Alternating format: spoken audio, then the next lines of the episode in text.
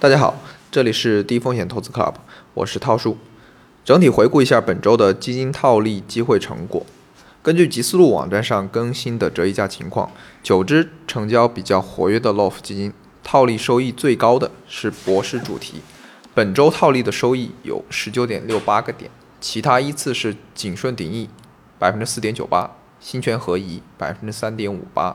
广发小盘百分之二点零二，银华内需百分之零点六。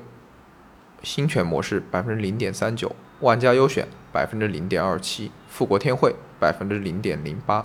新权趋势百分之零点零四，这些都是纯套利收益的一个收益率。我只统计了本周日均成交量在一千万以上的主动型股票 LOF 基金，成交量低于一千万的，咱这儿就不统计了，因为成交量小可能会影响到我们的交易。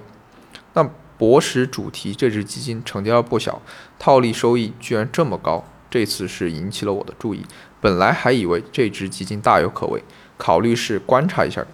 然后呢，发现原来是由于由于一月十九号这只基金分红除权了，吉思路上是以除权之后的净值计算的溢价率，导致我也跟着弄错了，简直是浪费了我的青春。另外，周五的时候我参与了七只基金的套利，一顿操作还暗自窃喜，手速仿佛回到了年轻的时候。晚上基金净值公布，惨遭社会的毒打。我套利了七只基金，翻车了四只。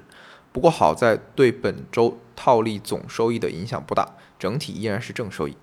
那套利这个事儿呢，讲究的是坚持，宁可十年不将军，不可一日不拱卒。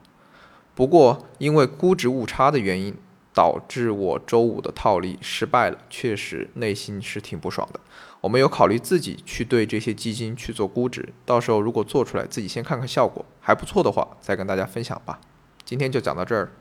大家晚安。